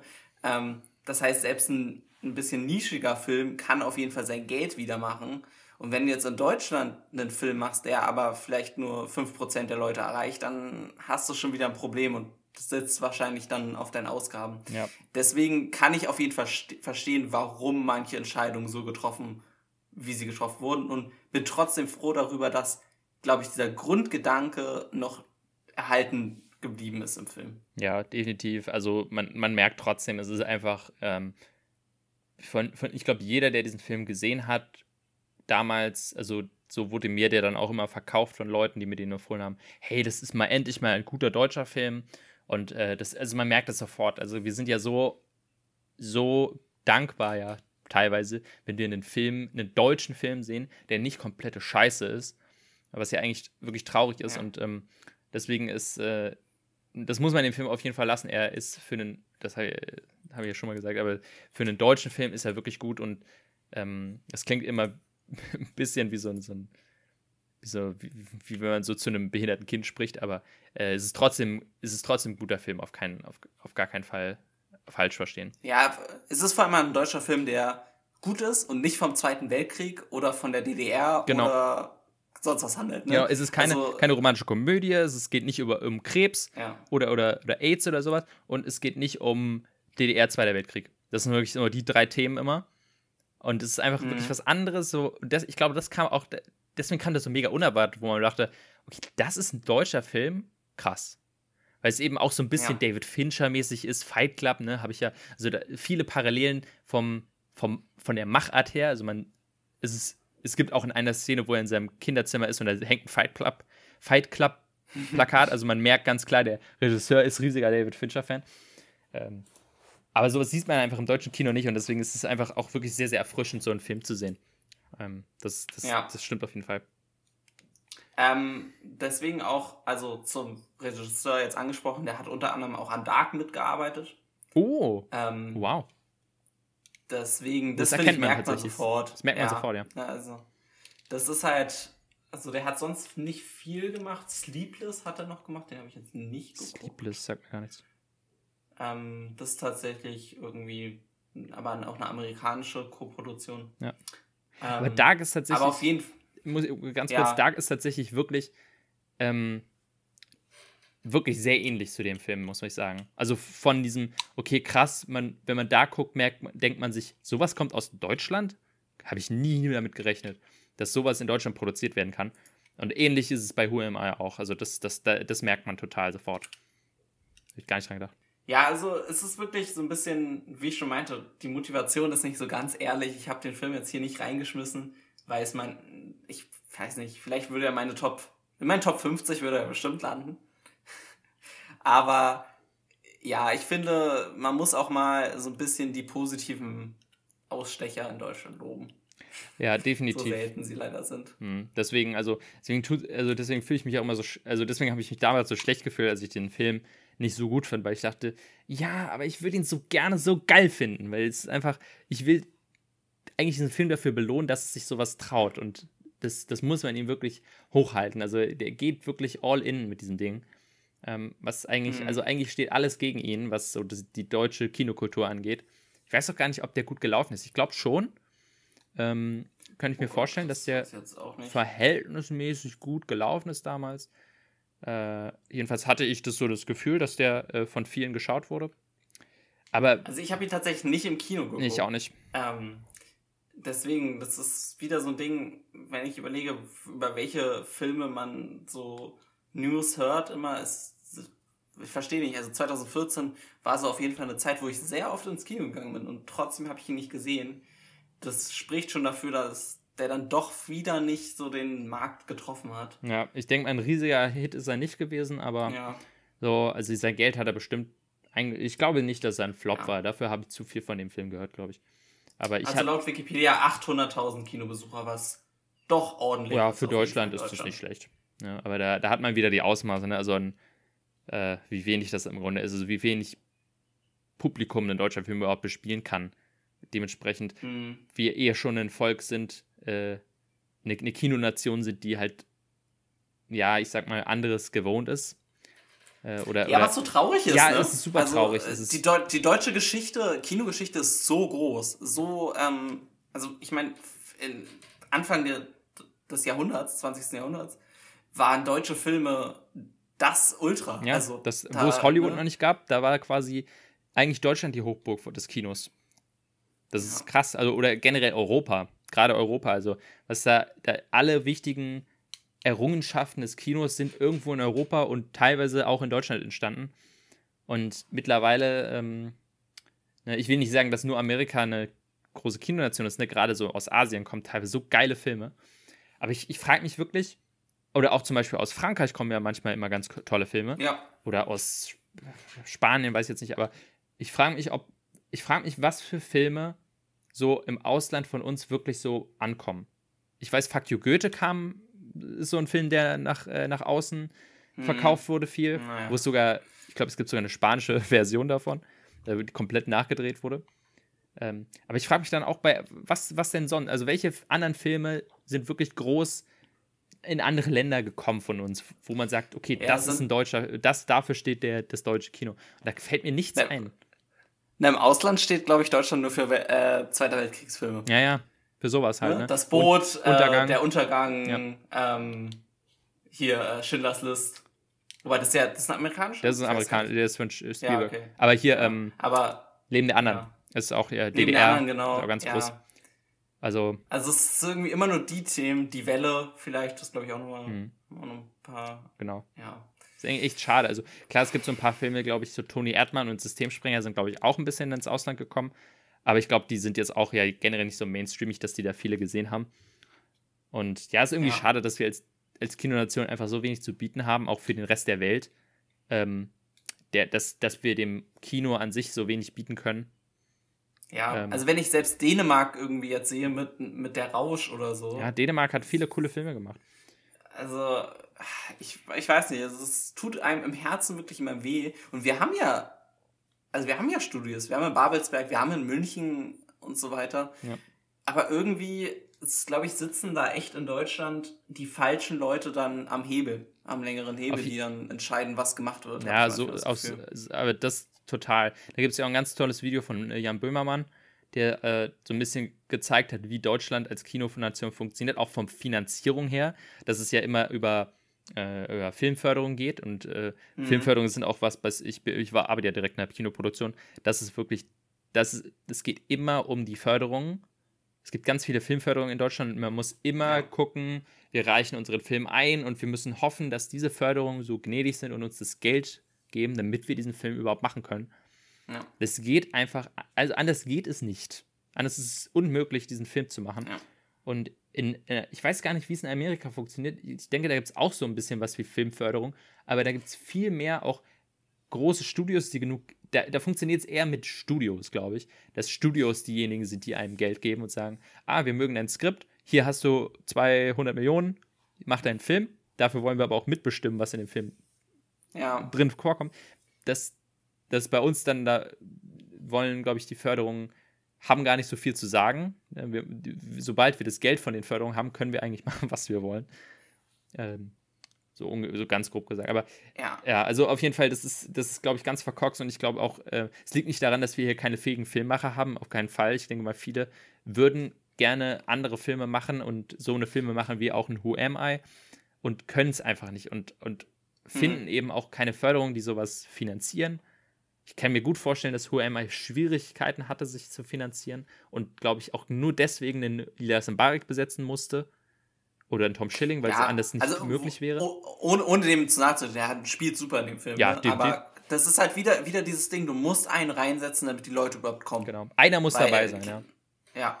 Von den, von den vier. Ähm, also es ist ein. Weil natürlich, also, weil du das amerikanische System ist jetzt auch nicht perfekt, weil da natürlich Studios die Macht, die große Macht haben. Genau. Ähm, aber irgendwie ist es trotzdem ein bisschen besser. Ich glaube auch, dass das Independent-Kino in Amerika einfach viel besser funktioniert als hier in Deutschland. Äh, unter anderem halt auch, dass man sowas dann auch ins Ausland vermarkten kann, was wir einfach nicht so leicht haben. Ähm, deswegen, ich, ich glaube, das sind auch so viele Sachen, die mich damals stark daran gehindert haben, auch Filmemacher zu werden. Ich glaube, wenn ich in Amerika groß geworden wäre oder auch die Möglichkeit hätte, nach Amerika zu gehen, vielleicht wäre ich dann Filmemacher geworden, ich weiß es nicht. Aber wenn ich mir schon vorstelle, was für ein Hassel das hier in Deutschland ist, den Film mit einem gewissen Anspruch zu machen, hm. ey, da hätte ich so keinen Bock drauf. Und das muss so frustrierend sein, wenn du als ambitionierter Filmregisseur dann aus, deiner, aus deinem Studium kommst und dann am Ende landest du da und musst irgendwie das Skript für Date Night schreiben. Ja, also ich, ich merke das, ähm, ich habe über einen Kumpel, der arbeitet am, am Set jetzt oft, ähm, für aber vor allem Fernsehen. Aber auch da merkst du halt, also auch Fernsehen, was in Deutschland angeht, wird halt auch wenig produziert. Ich glaube, es wird immer besser durch so ein bisschen Streamingdienste, aber perfekt ist es auch immer nicht. Und auch im Kinobereich kriegen wir ja tatsächlich Förderung, wenn wir deutsche Filme zeigen. Beziehungsweise mhm. vor allem, also meistens schließt es komplett europäische Filme ein, aber das zeigt ja schon, wenn wir quasi belohnt werden müssen, dass wir deutsche Filme zeigen, ist das vielleicht auch nicht, dann ist da schon irgendwas falsch in dem ganzen Ablauf. Ja, krass, das wusste ich nicht. Aber macht irgendwie Sinn, dass Deutschland natürlich daran interessiert ist, dass die deutschen Filme auch im Kino laufen. Mhm. Sonst wohl also, soll Salon saufen. Ja, also es gibt tatsächlich so eine Quote, je nachdem, wie viele, wie oft du überhaupt Vorstellungen hattest und wie viele davon dann europäische Filme waren, kriegst du gewisse Gelder tatsächlich nochmal zusätzlich. Krass. Ja, hätte das gedacht, aber naja. So läuft das nun mal. Ja, also der deutsche Film, ich, ich werde wahrscheinlich auch mal ein paar, Deu ich habe schon ein paar deutsche Filme, die ich mal irgendwann hier reinwerfen will. Die dann auch quasi in eine andere, in eine, eine andere Richtung. Ich sage noch nicht welche genau. Okay. Hatte schon ein paar Interesse, interessante Kandidaten. Aber alles zu seiner Zeit. Ich denke mal, damit wären wir, glaube ich, auch durch mit Who Am I. Oder hast du noch was? Nee, aber ich, ich fände es ganz cool, wenn wir vielleicht irgendwann mal auch, auch einen richtig schönen schlechten deutschen Film reinwerfen. Das ist eine gute Idee. Ich, ja, ich, ich will auch generell endlich mal so ein bisschen mich. Ich habe zwar heute jetzt keinen schlechten Film zum Reinwerfen, aber irgendwann sollten wir auch werfen, mal Filme, Kla über die wir so richtig. 2.0 oder so ein Scheiß werfen wir rein. Oh Gott, oh Gott, oh Gott. Ach, da kreuzt es mich schon. ja, ähm, irgendwann müssen wir auch mal so ein bisschen abranden können und nicht immer alles in den Himmel loben. Ja, Beziehungsweise, ja, also, heute hatten wir ja zwei Filme, wo jeder von uns ein bisschen Kritikpunkte hatte. Das ist ja auch schön. Ja. Wenn wir uns, wenn wir nicht die ganze Zeit ab, abhimmeln, wie toll diese Filme sind. Manchmal macht es auch mehr Spaß, Filme zu zerreißen. Ja. Ähm, so viel also zu den zwei Filmen für heute. Wir haben ähm, uns ordentlich verquatscht, aber es waren auch zwei große Themen. Äh, Animation und deutsche Filme hatten wir vorher nie. Für die nächsten Vertreter diese, dieser, dieser Genres, wenn man es so nennen kann, äh, haben wir dann vielleicht ein bisschen weniger zu sagen. Werden wir dann schauen. Aber kommen wir jetzt zum spannenden Part, zum aufregenden Part, nämlich dem Ziehen der neuen Filme. Oder nee, erstmal dem Reinschmeißen der neuen Filme. Äh, ich mir überlegt, du müsstest anfangen, ne? Ja, genau. Ähm, ich werfe einen Film rein, wo ich mich ganz so auf den zweiten freue und der bald rauskommt. Kannst du schon raten? Warte mal, wo bald der zweite rauskommt. Ja, beziehungsweise in manchen Kinos ist er, glaube ich, sogar schon draußen, die die aufhaben. Okay, dann, was könnte es sein? Es könnte Escape Room sein? Oder. Nein. Es hätte mich auch gewundert, wenn man, den, wenn man über den 20 Minuten reden will. Ähm, Conjuring 3 ist, kommt ja jetzt raus, das ist es nicht. Was kommt denn für ein zweiter Teil jetzt raus? Hor Horror ist aber schon das richtige Horror. Genre. Warte mal. Ähm, ja, okay. Nee, sag. Es, es ist äh, A Quiet Place. Oh ja, ja, natürlich. Oh, A Quiet Place. Weil den will ich auch unbedingt sehen. Ich mag A Quiet Place richtig, richtig gerne. Ich habe halt super viel Gutes über den zweiten gehört. Der erste hat mir richtig toll gefallen, deswegen. Ach, sehr schön, da habe ich auch viel zu erzählen. Ja, perfekt. Quiet Place ist super. Wir müssen auch endlich mal hier über Horror reden. Das ist echt fürchterlich. Ich, ja. immer noch kein ich glaube, meine Box ist, ist, ist nur noch 70% Horrorfilm. Ja, ich glaube, ich habe bei mir, das habe ich It Follows habe ich drin und ähm, ja, Alien vielleicht noch.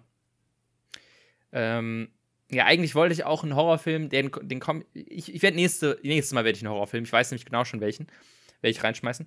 Äh, aber ich werde mich jetzt, habe ich mich jetzt dafür entschieden, damit eben meine Quote von Animationsfilmen immer aufrecht bleibt. Äh, jetzt haben wir ja einen raus, jetzt muss wieder ein neuer rein. Deswegen habe ich mich für einen entschieden, den du auch gesehen hast und den du auch sehr magst, wenn ich mich richtig erinnere. Ähm, der auch relativ neu ist. Okay. Hast du eine Idee? Ich hätte jetzt äh, Inside Out gedacht. Nee, tatsächlich nicht. Nee. Äh, es ist auch kein, ist kein äh, klassischer, also von keinem klassischen Studio, also nicht Anim äh, Disney oder Pixar oder so. Hat aber den Oscar für den besten äh, Animationsfilm gewonnen. Oh Gott, ähm, Mann, jetzt fällt mir der Name nicht ein. Nee, sag, hau raus. Ich bin gerade, stehe auf der Schnur. Also, um auch ein bisschen das Superhelden-Genre abzubilden, habe ich jetzt quasi äh, mich für Spider-Man Into the Spider-Verse entschieden. Ja, ja, ja, ja. Genau. Den, ich glaube, den du auch sehr magst, nicht wahr? Ja, ja. Sehr, sehr gerne. Sehr gerne. Wobei Sony ja jetzt kein nicht klassisches ja, Animation Klar, stimmt, ja, stimmt schon. Aber ähm, jetzt so. Aber außergewöhnlich, dass Sony einen guten Animationsfilm bringt. Das, das auf jeden Fall. Mm, ja. Deswegen Spider-Man bei mir drin. Into the Spider-Verse. Und dann würde ich sagen, äh, ziehen wir mal für die nächste Folge. Du fängst an? Ja, ich, ich fange wieder an. Ich suche mir hier Zettelchen raus.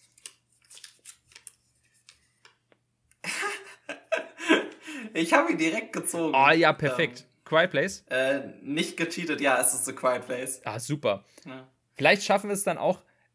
dann, dann versuchen wir mal für die nächste Folge, da haben ja die Kinos schon auf, dann versuchen wir mal direkt in The Quiet Place 2 zu gehen. Dann können wir nämlich ja. auch so einen kleinen The Quiet Place 2 Talk äh, mit ranfügen.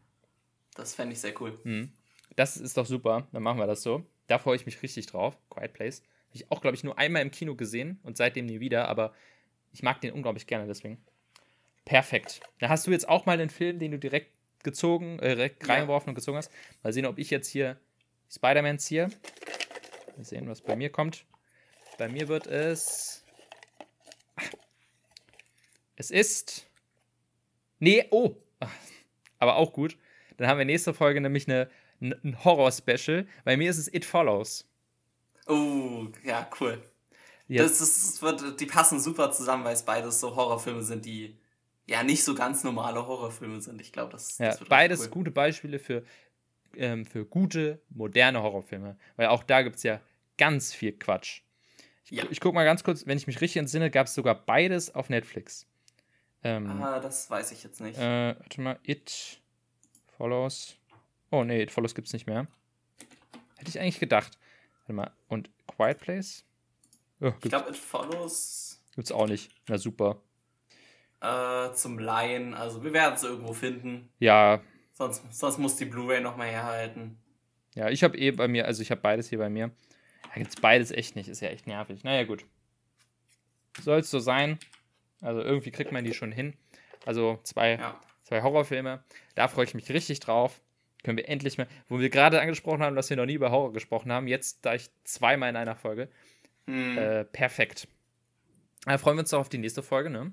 Die kommt dann wieder, wie gewohnt, in zwei Wochen am Montag. Genau. Und äh, dann war es dann soweit von unserer Seite. Äh, ja. ja. genießt noch die äh, WM, guckt fleißig Ghibli-Filme und. Beim nächsten Fall feiern wir dann Deutschland als Europameister natürlich. Also ich habe ja auf Belgien getippt. Äh, da muss ich noch, äh, muss Deutschland noch. Äh, Finale habe ich tatsächlich Belgien und Deutschland getippt. Also. Ja, es könnte, ja, das könnte mit meinem Tipp auch noch. Also ich habe, ich musste nur auf, äh, auf die Halbfinalisten. Da habe ich, glaube ich, Belgien, Niederlande, Frankreich, Deutschland. Deutschland aber auch ein bisschen mhm. mit äh, hohen, hohen aus, aus, dem Herzen. Aus dem Herzen konnte ich nicht anders. und ja, vielleicht, ich meine, alles, alles ist möglich in so einer EM. Wir sind gespannt. Ich freue mich jetzt auf jeden Fall. Ich gucke mal gerade, wie es steht. Während wir hier aufnehmen, läuft gerade ein Spiel. Äh, ich glaube, es ist noch 0-0. Ja, nichts passiert. Da nichts haben, verpasst. Da haben wir ja nichts verpasst, genau. Da müssen aber noch drei Tore fallen, damit mein Tipp hier stimmt. Na super. Na, dann, dann, dann schnappen wir uns jetzt mal, dann setzen wir uns mal an unseren, äh, an unseren Fernseher und gucken fleißig weiter Fußball. Und äh, genau. sehen uns dann, hören uns nächste Folge wieder. Ach ja, und geht in die Kinos, ne? Kinos machen wieder auf, also geht fleißig ja, alle in die Kinos. Gebt uns unser Geld, euer Geld. ganz, ganz viel bitte. Okay, dann bis zum nächsten Mal. Ciao, ciao. Bis dann. Tschüss.